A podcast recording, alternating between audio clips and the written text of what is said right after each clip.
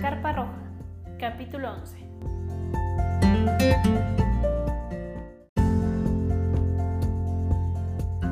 Si llegaste a este capítulo o este podcast de manera random, me quiero presentar. Soy Marta Correa y me gustaría ser tu guía y tu acompañante en este proceso, un proceso de reconciliación con tu cuerpo femenino.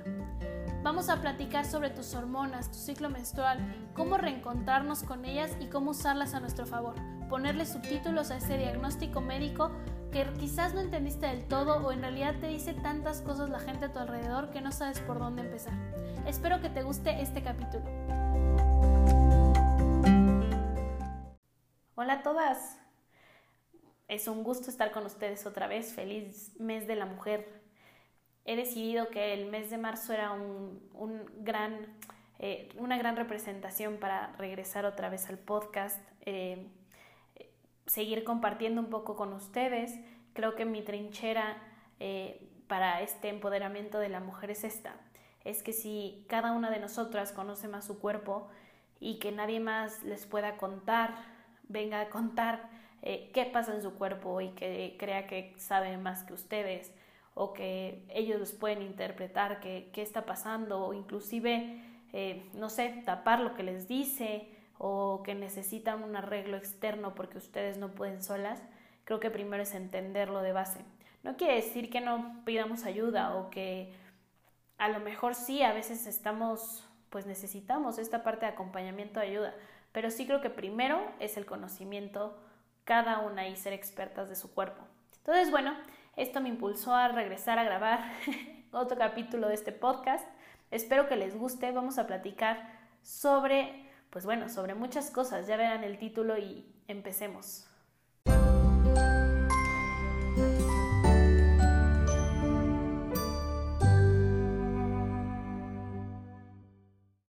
Hoy vamos a hablar sobre la importancia de la ovulación y elegí este tema para regresar en realidad ya tengo otro, ya tenía otro preparado, pero decidí que este era mejor tema para regresar en eso, en son de la mujer y en son de marzo y en mi aportación de la importancia de que sepamos cuándo ovulamos, chavas. ¿Por qué? Porque saber cuándo ovular es clave para entender nuestro cuerpo, es parte de, eh, de ser mujer, ¿ok? A ver, no me malinterpreten ni, ni lleguen al de, pero si no ovulo no soy mujer, o hay mujeres que no ovulan, sí, ya sé, no vamos a entrar en este hashtag solo la mujer menstrua, no, no me voy a meter en eso, solamente sí creo que es una parte importante de la que la mayoría de las mujeres vive, ajá, y de que la mayoría de las mujeres cuando no lo vive también tiene sus repercusiones. Ya tengo muchas ganas de grabar el, el capítulo de síndrome ovario poliquístico y que vean como las mujeres de síndrome ovario poliquístico, como dicen, así como de todas dicen, ay, qué padre que no te baje. Y las de ovario poliquístico dicen como, uy, no, no está padre que no te baje. O sea, no está padre no saber qué onda con tu cuerpo y no está padre que vivas así. Entonces, realmente yo creo que pasa como en todo en la vida, no sabemos qué, qué tienes hasta que lo pierdes un poco, que está mal, no es que esté de acuerdo con esta oración, pero es verdad que en ciertos casos se aplica. Y creo que la ovulación es una de ellas.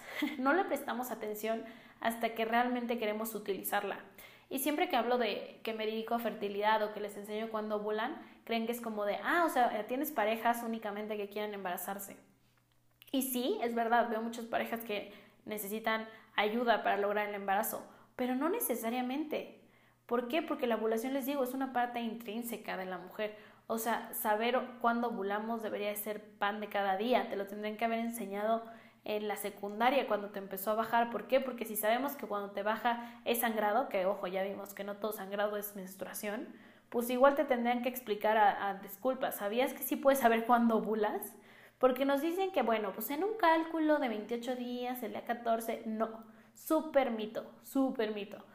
Menos del 13% de las mujeres ovulan el día 14 del ciclo. ¿Por qué? Porque muy pocas dura 28 días. Y vamos a ver que la ovulación no es algo estático, no siempre vas a ovular el día 14, nunca, nunca, nunca. Ni aunque sea en reloj suizo que me digas, a mí siempre me baja el día primero del mes. Sí, pero no. Ok, la ovulación no es estática, la ovulación no siempre llega el mismo día del mes. Y les digo, menos del 14% les llega el 14 día del mes. Entonces, vamos a platicar de cómo saber que estamos ovulando y para qué nos sirve saber que estamos ovulando, aunque no queramos tener un bebé. Si quieren tener un bebé, obviamente tienen que saber cuándo estamos ovulando, porque recuerden que solo ovulamos un día en el mes. Oh, sí, sorpresa. Solo ovulamos un día en el mes. No es un verbo continuo. A mí me da risa porque yo también uso como estoy ovulando, pero no es un verbo continuo, no ovulas varios días, ¿sale? En realidad solo ovulas en un momento específico y el óvulo como tal solo vive de 12 a 24 horas, ¿sale? Si no es fecundado. Entonces, de 12 a 24 horas. Entonces uno diría, no manches, quedar embarazada es como sacarse la lotería, atínale a las 12 o 24 horas. Pero no exactamente funciona así. Es verdad que ovular solo es un verbo presente no continuo, pero sí es verdad que tenemos algo que se llama ventana fértil, que es este famoso que muy mal nos enseñaron como el de 14 días y 5 antes y 5 después, en eso del ritmo que en algún momento te mencionan como para entender tu ciclo, que está muy mal, ¿ok? Entonces sí, sí existe un periodo fértil, ajá. Por eso recuerden que fértil no quiere decir, volvemos a lo mismo, que yo les enseñe fertilidad, no habla que quiera que ustedes lo usen para buscar o no el embarazo. Es una parte de ustedes, es saber cómo, cuándo les baja. Igual que nos preguntan, oye, disculpa, fecha de última menstruación, te tendrán que preguntar, oye, fecha de última ovulación, ¿ok? Ahorita les digo por qué la importancia de esto. Pero bueno, el punto es que sí tenemos un periodo fértil que está marcado por qué? Pues está marcado por varias cosas que se juntan para lograr esta parte de fertilidad. El cervix se abre un poquito, recuerden que el cervix siempre está cerrado, eh, al menos que nos baje o así, pero el cervix se abre un poquito cuando ovulamos, ¿para qué? Para dejar pasar obviamente a los espermatozoides.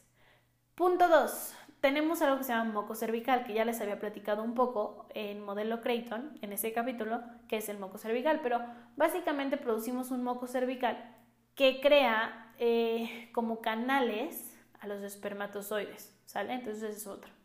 Y la otra es que el moco cervical logra como crear una casita en algo que se llaman criptas cervicales, es decir, en nuestro cervix tenemos como pues criptas, como cuevitas en donde si hay moco cervical el espermatozoide puede vivir y en realidad ahí se queda y entonces se van liberando poco a poco hasta que se empalman con la ovulación y así se logra el embarazo, ¿va? Entonces siempre tienen varios factores, realmente por eso también moco cervical, el moco cervical está ligado a los estrógenos, entonces podemos saber cómo están nuestros estrógenos si sabemos moco cervical, si sabemos moco cervical sabemos cuándo ovulamos, ¿sale? ¿Por qué?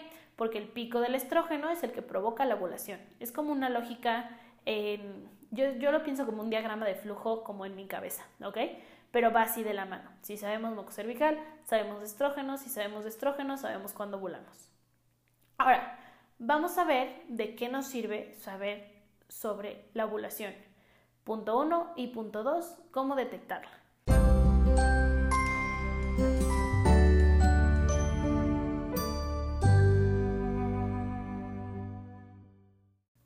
¿Para qué nos sirve saber cuándo ovulamos? Más allá de lograr el embarazo, ¿no? Saber cuándo ovulamos nos marca como el, el corte de nuestro ciclo, ¿sale? Sabemos cuándo nos baja y de ahí siempre es como, ah, sí, tu ciclo o tu periodo. Bueno, tu periodo casi siempre lo dicen como hacia menstruación, pero bueno, tu ciclo, tu ciclo menstrual. Pero tu ciclo menstrual, pues solamente conoces una fase. Imagínate, solo conoces cuando te baja porque realmente, pues ignorarlo está muy cañón porque sangras pero el resto no conoces nada de ellas. Y en realidad, para saber todo lo que vimos en capítulos anteriores, estado emocional, eh, cómo usar las hormonas a tu favor, eh, cómo están, eso, tu estado anímico, cómo están tus niveles de progesterona, todo eso tienes que saber cuándo ovulas, ¿ok? Porque es el punto como el corte, como antes y después de Cristo, así es antes y después de la ovulación, ¿ok? Así funciona tu ciclo. Entonces, ¿cómo sabemos, o más bien, para qué nos sirve primero? ¿Para qué nos sirve saber? Si nosotros sabemos cuándo ovulamos, sabemos sobre todo cuánto dura nuestra fase postovulatoria, que es la que más nos importa. La fase preovulatoria, es decir, de que me deja de bajar a que ovulo, esa fase está ligada por estrógenos. Entonces también nos importa la ovulación para ver cómo están los estrógenos. Si yo tengo estrógenos bajos, no voy a, eh, no voy a ovular. ¿Por qué? Porque nunca voy a tener este pico de estrógenos y entonces nunca voy a liberar este pequeño bulito que recuerden que está cubierto por un globo que se llama folículo. entonces imagínense una pelotita cubierta por un globo que se llena, llena, llena, llena de agua hasta que llega un punto que explota y sale este, esta pelotita que es el óvulo, ¿va? Entonces, si sabemos cuándo ovulamos, sabemos, si sabemos que ovulamos, primero que nada, ni siquiera cuándo, si sabemos que ovulamos, sabemos que nuestros estrógenos tuvieron un pico y entonces que nuestros estrógenos están bien, ¿va? Luego, si sabemos que ovulamos, vamos a partir de la fase postovulatoria. La fase postovulatoria está ligada por progesterona. La progesterona nos sirve para muchas cosas. Recuerdo que en capítulos anteriores ya lo hemos visto. Recuerden que progesterona está ligado a qué tan ansiosa me siento, a que no me dé síndrome premenstrual, o sea, que tenga muchos síntomas antes de que me baje, a que eh, no me duela muchísimo cuando me baje, a acné, a eh, inflamación abdominal, a, les digo, la ansiedad, al mal humor. Entonces, la, progesterona está ligada a muchas cosas de, nuestra vida realmente. Entonces, muchísimas cosas mejoran cuando mejoran tu progesterona, ¿sale? Entonces, ¿qué pasa? Si no sabemos cuánto dura la fase postovulatoria, no sabemos cómo está tu progesterona, básicamente. Si tú sabes cuánto dura tu fase de progesterona, o sea, tu fase postovulatoria, tú sabrías, sin necesidad de hacerte un laboratorio, cómo está tu progesterona. Sin necesidad de yo hablarte de microgramos y tómate una muestra de sangre, con eso sabrías, ¿sale? Entonces ahí está la importancia de saber ovular. Eh, de saber cuándo ovulas. Saber ovular, todas sabemos, perdónenme. de saber cuándo ovulas. Es, un, es, un, es una clave, es una parte intrínseca de, les digo, de ser mujer. La ovulación, una, la podemos detectar. Y dos, te dice cómo está tu mes, cómo están tus hormonas. Y recuerden que somos un mar de hormonas, estamos totalmente guiadas por estas hormonas. Entonces, claro que nos sirve. ¿Te sirve a ti, mujer, que quiere embarazarse? Sí, porque pues si no es sacarse la lotería, Tina le qué día ovulas.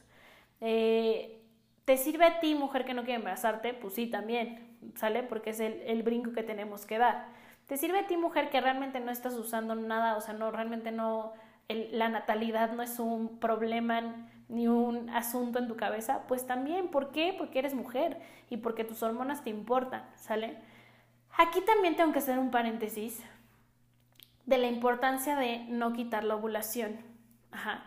Si nosotros quitamos la ovulación por cuestión natal, pues sí, ok, está fungiendo su rol de, pues no ovulas, no te embarazas, sí, pero entonces la ovulación no solamente es para lograr el embarazo, ¿sale? Entonces ahí nosotras mismas estamos haciendo como reduccionismo de, ay, güey, mi ovulación solamente sirve para embarazarme y es un pain in the ass. Perdónenme, o sea, es un pain y entonces solamente lo quiero quitar y, y entonces ya, lo quito y se acabó. Pero no, porque no sirve solamente para eso. Recuerden, si quito ovulación, quito hormonas y si quito hormonas, pues descontrolo muchas cosas que para algo sirven las hormonas, que ya hemos visto en las pasadas. Entonces, para eso es que es importante saber cuándo ovulas. No importa la situación en la que te encuentres, no importa la edad que tengas, es importante saber cuándo ovulas, ovulas o no ovulas. Empecemos por ahí. ¿Puedes no ovular? Sí, claro. ¿Qué pasa mucho? Eh, síndrome ovario poliquístico, pasan ciclos anovulatorios. Eh, cambios hormonales, eh, a cierta edad dejas de tener ciclos ovulatorios, sí, también. Muchas cosas en realidad tendrías que saber, ovulas o no ovulas. Y luego punto dos, ¿cuándo ovulas? Porque cuando ovulas, para predecir muchas cosas más. Si sabes cuándo ovulas, puedes predecir cuándo te va a bajar. Y eso lo vamos a ver en otro capítulo otra vez, eh, cuando les hable de qué pasa cuando no te baja. Pero si tú sabes cuándo ovulas, de, de que ovulas a que te baje, no puede pasar más de 16 días. ¿Pueden pasar menos? Sí. En teoría no menos de 9. Pero ¿por qué pasa esto? Recuerden que les dije que esta pelotita que es el óvulo está rodeada de un globo. Este globo cuando explota, digamos que su carcasa, su caparazón o como lo quieran decir, eh, siempre la pintan como, yo lo veo como cara de palomita de maíz, ¿ok? Digamos que como que se arruga y se hace pasita. Esta pasita produce progesterona. Y esta pasita solo tiene una vida determinada, o sea, solo puede vivir, por así decirlo, o sea, funcionar en nuestro cuerpo 16 días, no más. ¿Puede durar menos? Sí. ¿De qué depende? De niveles hormonales. Si dura menos días, quiere decir que tengo una, mm, digamos que un tren atrás de que algo no andaba bien. ¿Cuánto debe de durar? De 9 a 16. Si tu fase posovulatoria dura menos de 9, está diciendo que tienes progesterona baja. Les digo, solamente con eso, ¿sabes? Como una toma de laboratorio. Entonces, esta, esta carcasita vive máximo 16 días. Ya veremos en el próximo capítulo qué pasa cuando pasan 16 días y no te baja. Entonces, bueno, aquí radica la importancia de saber cuándo ovulas. Ahora vamos a ver cómo sabes que ovulas.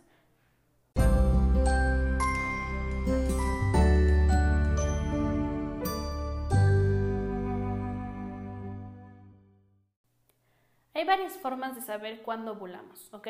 Hay unas maquinitas eh, muy cool que casi siempre cuando buscan el embarazo eh, las usan y es una maquinita que te toma niveles eh, hormonales de lengua y de repente marca cuando estás ovulando, ¿sale?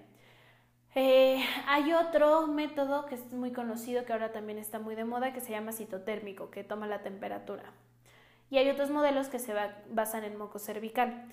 Eh, ¿Todos tienen pros y contras? Sí, todos tienen pros y contras, ¿va? Entonces yo siempre les digo, encuentren el que más vaya con ustedes. También tengo pacientes que han tomado alguno y no les funciona por X, Y o Z. Eh, entonces, busquen el que más les acomode. Yo que veo en las maquinitas, el de las maquinitas, cuando tienes desajustes hormonales, no marca tan exacto y entonces pareciera que ovulas todo el tiempo, por ejemplo. Eh, y lo cual no es posible. En, temperatura es un poco más exacto, pero hay ciertas variaciones de temperatura que tú no controlas. ¿Qué pasa si tienes fiebre? ¿Qué pasa si te desbalaste mucho, si tomas alcohol? Se ha visto que la toma de temperatura sí se modifica, ¿sale?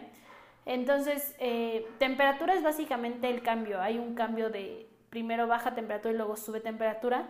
De ese no les puedo hablar mucho porque les digo, no es mi expertise.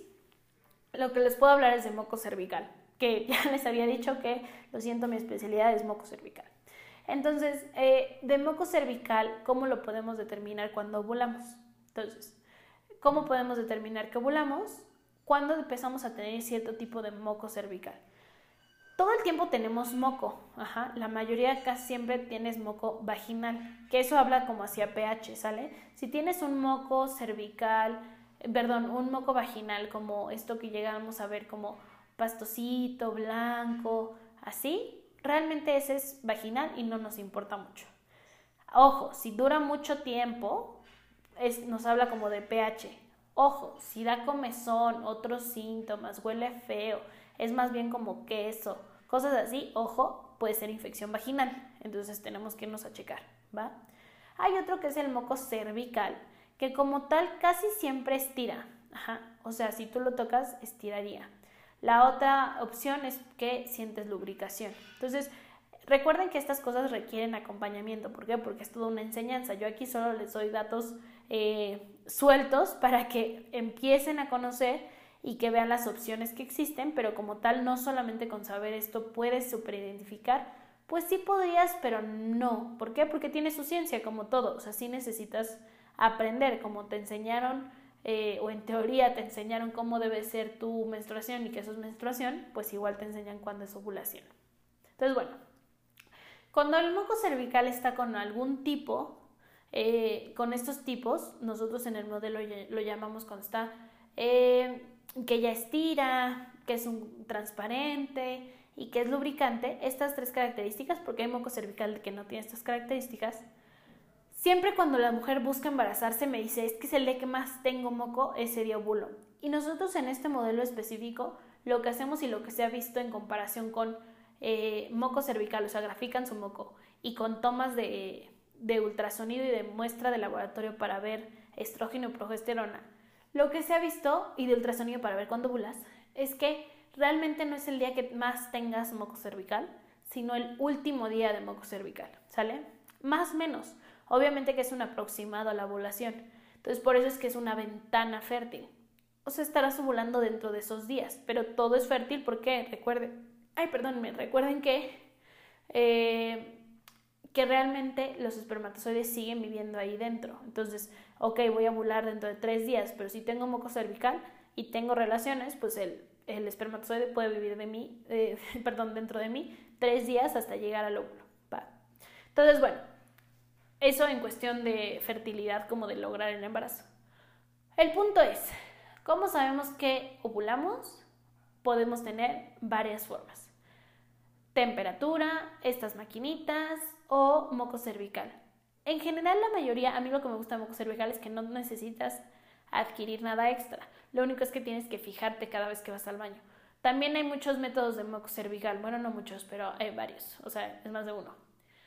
El punto es que si llegas a aprender cómo identificarlo, puedes totalmente estar segura cuando ovulaste.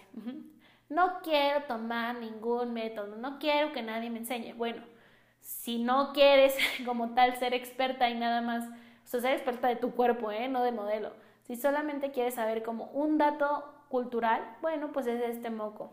Luego me dicen, jamás en la vida he visto este moco que me dicen todos que tienen como clara de huevo. Calmen su tren. No quiere decir que no ovules. Hay cierto moco cervical que a lo mejor no es súper clara de huevo, pero sí tiene ciertas características fértiles que se enseñan, que es como que estira aunque sea medio medio, pero es transparente o tiene lubricación o cosas así, que cada criterio es distinto. si tenemos alguna cosa así, ya contaría como moco cervical y puede ser que sí estés ovulando, ¿va? Ojo también, hay otros ciclos que se llaman ciclos secos. Es decir, estoy ovulando, pero se siente completamente seco. Sí, también se puede, ¿sale? No son comunes, pero sí también se puede. Podrían ser normales uno random que aparezca también. Ajá. Ojo también, estoy intentando embarazarme y neta me dicen que sí ovulo, pero no pega. O sea, me dijeron así, me sacaron un ultrasonido y sí. Ojo, puede ser que no haya moco cervical, entonces recuerden, solo dura 24 horas. Lo que tú necesitas es ampliar tu ventana fértil para que logres atinarle y no sea una lotería, ¿va? Entonces así es como determinamos que ovulamos. Hay varias formas, cada quien puede elegir qué tanto se quiere meter a aprender cuando ovula, pero sí es importante recalcar que todos tendríamos que tener una noción, por lo menos mínima, de qué datos nos dice que estamos ovulando. A veces me dicen, yo digo que puedo sentir que ovulo. no pasa muy seguido, pero hay mujeres, y tiene un nombre que ahorita no recuerdo, de un alemán que descubrió ese dolor, que sí llegan a sentir un dolor eh, leve de un lado de la pelvis, como cuando ovulan. Sí, no están locas, sí llega a pasar, ¿ok? Entonces, hay varias formas de determinar la ovulación. Si quieren aprender más a cómo determinar cuándo ovulan, búsquenme y yo les puedo orientar sobre qué modelo o les enseño el modelo que enseñamos en específico, o sea, que yo enseño. Si no las oriento a otros, si no les gusta este. Pero sí es importante que por lo menos tengan una noción de cuándo ovulan. Espero que ya les haya gustado este capítulo y que hayan eh, pues apreciado un poco más su ovulación. apreciado un poco más su ovulación y que la ovulación es parte de eh, pues parte de nosotros y que tendremos que aprender a quererla aunque no la queramos y aunque la bloquees y así, bueno, pues ¿por qué existe? ¿De qué nos serviría? Pero es que yo no quiero tener hijos. Bueno, aún así, ¿de qué te serviría? ¿Crees que está ahí para algo? Me pueden decir y estar a favor o en contra de eh, estas eh, afirmaciones. Con gusto estamos en redes sociales. Espero que les haya gustado este capítulo. Y pues nada, eh, espero seguir teniendo más capítulos recurrentes y no dejarlas abandonadas. Vuelvo a repetir, feliz mes de la mujer. Vamos a empoderar a la mujer, cada quien en su trinchera y cada quien en su trinchera para luchar juntas. Tengan bonito fin de semana, un saludo y nos vemos la siguiente.